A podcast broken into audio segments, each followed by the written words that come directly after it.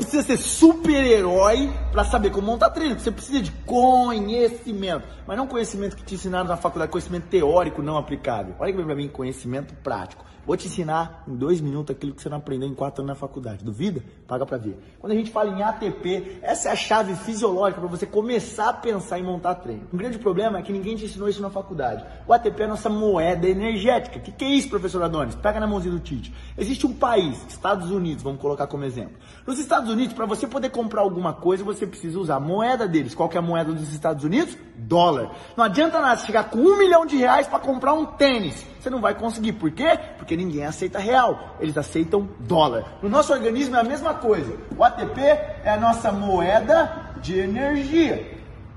No país, organismo. No seu país, organismo, a moeda é o ATP. E assim como no nosso organismo, nos Estados Unidos, para você poder comprar alguma coisa, você precisa pegar o seu dinheiro, que é o real, ir numa casa de câmbio, que é quem troca o dinheiro, e pegar dólar. Então você vai entregar real e vai pegar o dólar para poder usar lá nos Estados Unidos. O nosso organismo é a mesma jossa. Se liga.